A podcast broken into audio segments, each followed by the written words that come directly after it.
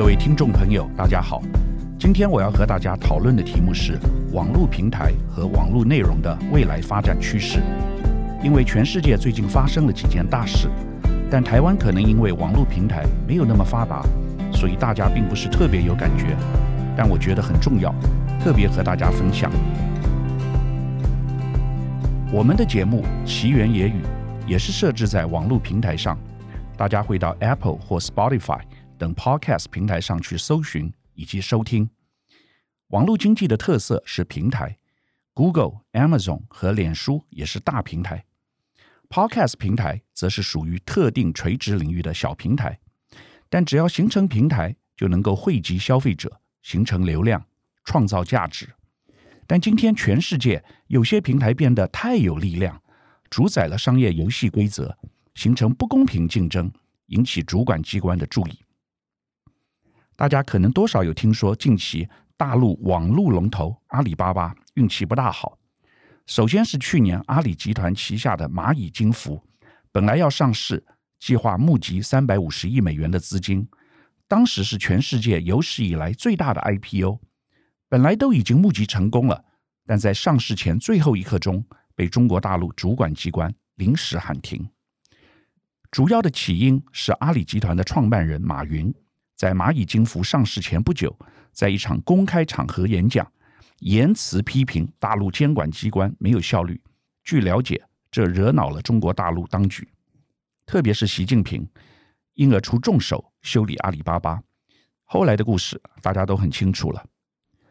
蚂蚁集团的获利奇高无比，但大陆主管机关认为那是由于他们取巧躲避了主管机关的监督，因为蚂蚁把自己定位为科技服务公司，而不是金融服务公司，把名字从蚂蚁金服改成蚂蚁科技。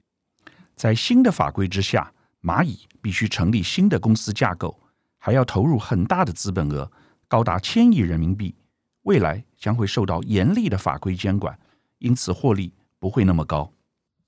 最近，中国大陆主管机关又对蚂蚁的母公司阿里巴巴集团祭出了另一道更严重的惩罚，以违反中国大陆反垄断法为由，处罚了高达一百八十二亿人民币的罚款，折合新台币七百九十一亿元，可以说是天价。台湾除了台积电和国泰、富邦等大型金控以外，没有几家能赚到这个数字。您可能会好奇，这个数字是怎么算出来的？基本上，根据中国大陆法令，对滥用市场支配地位的经营者，应处以一年度销售额百分之一至十的罚款。阿里巴巴二零一九年中国境内销售额为四千五百五十七亿元人民币，主管机关定下百分之四的罚款，共计一百八十二点二八亿。这个数字就是这么算出来的。那么阿里又是如何滥用了它的市场支配地位呢？关键在于它有一个二选一选边站的要求。从二零一五年前，阿里便对平台商家做出二选一的要求与限制，意思就是在阿里平台上开店的商家不可同时在其他平台上开店或促销。简单的说，就是要求商家对阿里要彻底的忠诚。如果没有遵守条件的商家，阿里集团就会透过市场影响力以及演算法等技术手段对商家进行惩罚。这种二选一的规定，大多是针对本身话语权较够的商家。假如产品本身是炙手可热的商品，如苹果 iPhone，商家一定不可能被平台牵着鼻子走。最近，中国大陆有些游戏厂商就和平台对于彼此利润分配起了争执。平台认为是我平台红，你上我平台才能够卖商品；但厂商认为是我自己的产品好，消费者是喜欢我的产品，并不是靠你平台的力量。大陆主管机关对阿里开刀的目的，并不只是修理马云，还希望树立行业新秩序。达到杀鸡儆猴的目的。最近，大陆主管机关开了一个网络平台企业指导会，总共有多达三十四家主流网络平台代表参加此次会议。除了阿里以外，还包括著名的腾讯、京东、百度、字节跳动、美团等。另外，还有一些台湾人熟悉的内容平台，如爱奇艺也在其中。你猜结果会怎么样？当然是大陆平台人人如惊弓之鸟，吓得不敢作怪，赶快调整业务。诚如阿里对这次主管机关惩罚的表态是：诚恳接受，坚决服从。坚决这两个字很有意思，就是说你罚我罚得好，是我自己活该，我绝对不会对罚金有任何意见，未来一定会遵照主管机关的游戏规则，规规矩矩的做生意。大家不要以为这次阿里事件是中国特色，其实这个反垄断措施是从美国开始的。大陆的反垄断法是参照美国近期的做法。去年，美国司法部对 Google 提起诉讼，前两个月也和脸书打法律官司。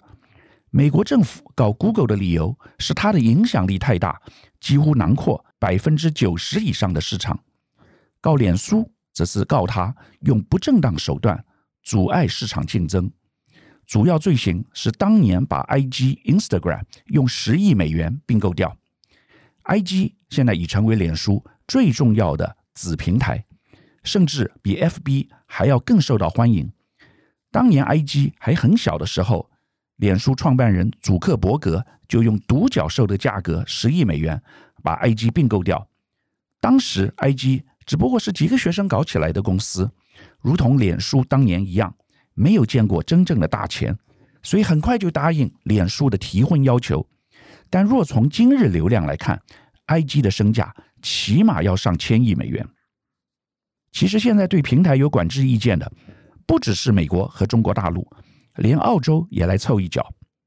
澳洲政府最近向国会提交一项全世界首例的媒体法案，要强制 Google 和脸书跟澳洲媒体协商。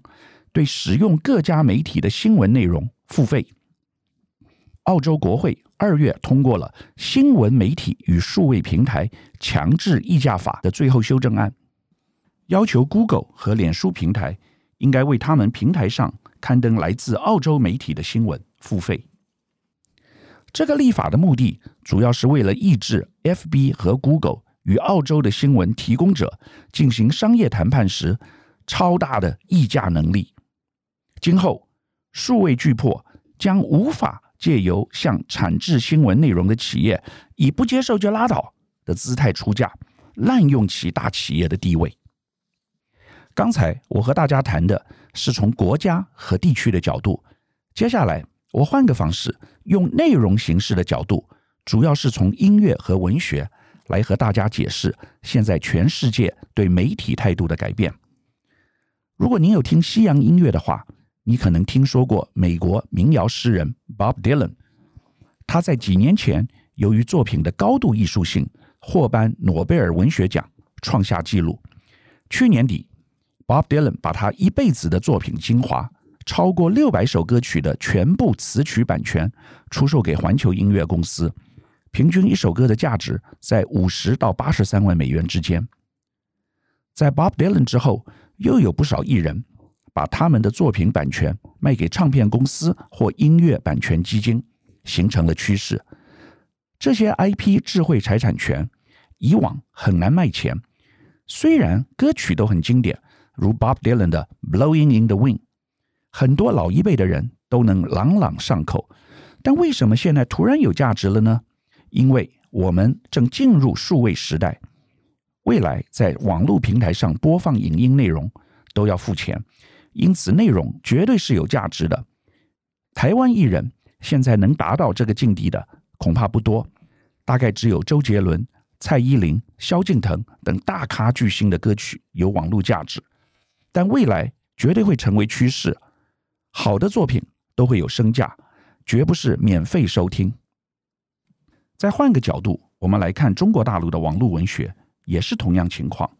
台湾因为市场小。再加上使用者习惯，很少人在手机或网络上看小说，但大陆网络文学是很火红的。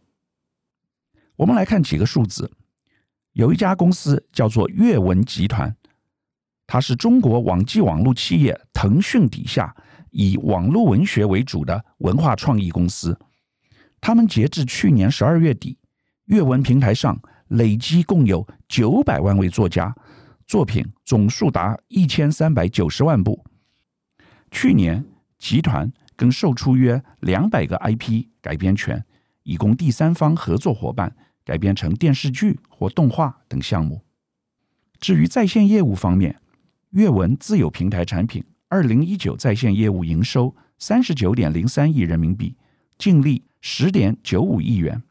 用户人数方面，截至去年十二月底，平台平均月活跃用户达二点二九亿人，平均每月付费达一千零二十万，带动平台业务收入增长。有那么多内容付费用户，不赚钱也很难。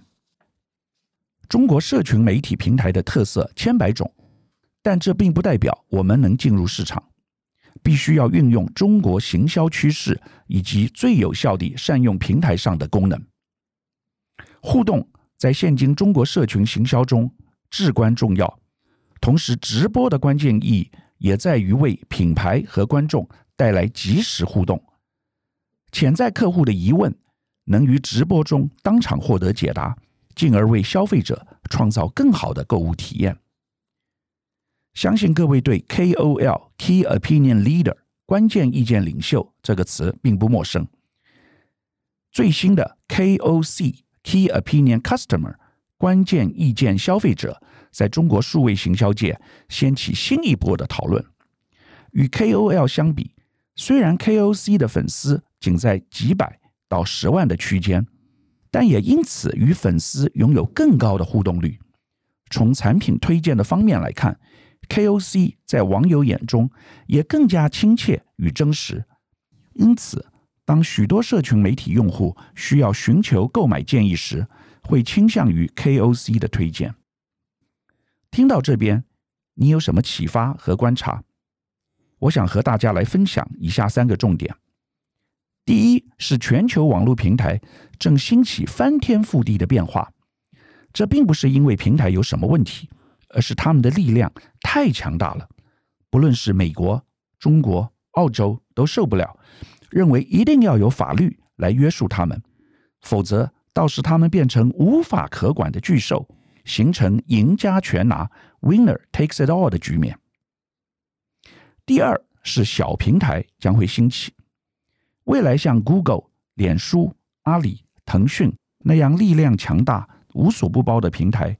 可能很难再见到，而且全世界各国会用法律对付他们。但在此同时，会有很多小平台产生，根据不同产业或行业，这正是台湾创业家的机会。他们或许无法变成下一个贝佐斯或马云，但也许在送餐或叫车领域可以称王。第三是内容将来会越来越有价值。特别是好的内容，台湾人在华人世界之中是最有生产力和创造力的族群，每年产生很多好的内容。未来这些内容可以变现赚钱。我觉得现在正进入一个网络二点零的世界，在一点零时代，目标就是成长，尽快变大，功能尽快变多。但现在这个目标已经达成了，就像实体世界里的经济。下一步的目标是要创造均富，不要让那些大的平台业者有太大的力量。假如我们现在不去抑制他们，凭借 AI 和大数据，他们的确有可能变成力量庞大无比的巨兽，整盘端去，造成贫富不均。到那时，想要再管，恐怕就太晚了。这大概是世界各国现在积极采取行动的原因。讲到这里，我自己也很兴奋。希望有一天有人能捧着银子来投资我的奇缘野语或智门 Smart Gate。有了各位朋友对我们节目的支持，我相信那个日子很快就会来临。以上是本周我为您分享的趋势，感谢收听奇缘野语。如果喜欢我的分享，希望大家能够订阅、下载，以后直接收听我们的节目。另外，如果您想要留言，与我分享您的心得，或是想要收听什么样的新闻分析，欢迎到我们的脸书智门 Smart Gate 留言，或是私讯给我。欢迎大家推荐给你的亲朋好友们，邀请大家一起收听。那我们下集再见喽，拜拜。